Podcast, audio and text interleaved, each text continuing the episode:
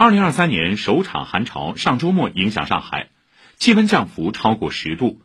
徐家汇站昨天最高气温只有零点八度，大部分区还出现了小雨夹雪甚至小雪天气。未来一周本是晴冷干燥，医生提醒，阳康、三高老年人群需格外加强防范。请听报道。周日早上，深城寒气逼人，很多路人不约而同将羽绒服的帽子也戴上，把自己包裹得严严实实。大部分区域上午飘起了小雪粒，甚至雪花，路边的车顶短时间就覆盖上一层薄薄的白色。起床之后开窗通风嘛，比昨天要冷很多。看到了雪下的很大，有一部分大概有大拇指这么大吧。用手机拍的话，能很明显的看到有很多的雪花飘下来。一家美发店早早开启了暖空调，但室内温度依旧不高。店长宋先生说，有客人进店时甚至带着北方才能经常看到的耳包。早上一出门，车上都结冰了，特别冷。像有的客人洗完头一出来，说空调没开。我说我们一早上就打开的，晚上有一个空调是没关，就特意开的。还有戴耳包的，我说我回东北好像都没好意思戴，他们都戴着这个。摄像局首席服务官乌瑞介绍，本轮寒潮影响除了降温剧烈，低温持续时间也会比较长。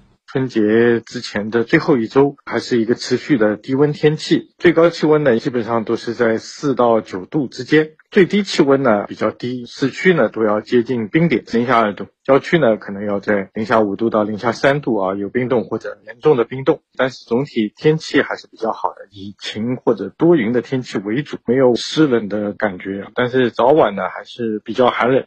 上海岳阳医院心血管内科副主任医师武峰说。在寒冷天气的刺激和病毒感染的双重打击下，他们科室的接诊量有所增加。特殊人群近期要密切监测自身情况。血压可能会有一些波动，比如说连续三天以上休息状态下去测都是一百四十九十以上的，可能就需要去调整方案。还有一类冠心病人发生过心梗、放过支架，甚至做过搭桥，也要注意，因为你有斑块，在寒冷的气候的刺激下，尤其是气温的骤变情况下呢，斑块不太稳定，破裂在那个位置就会形成血栓，甚至会发展为心梗。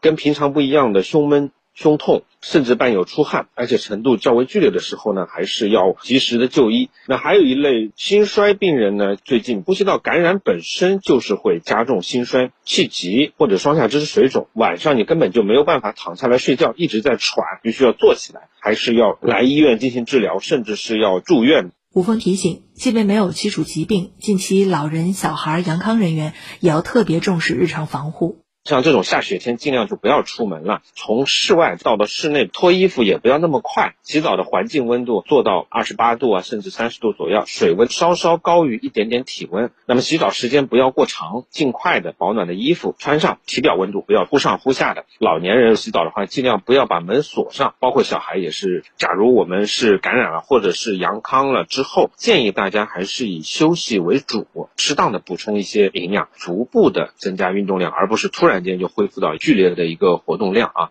以上记者汪宁报道。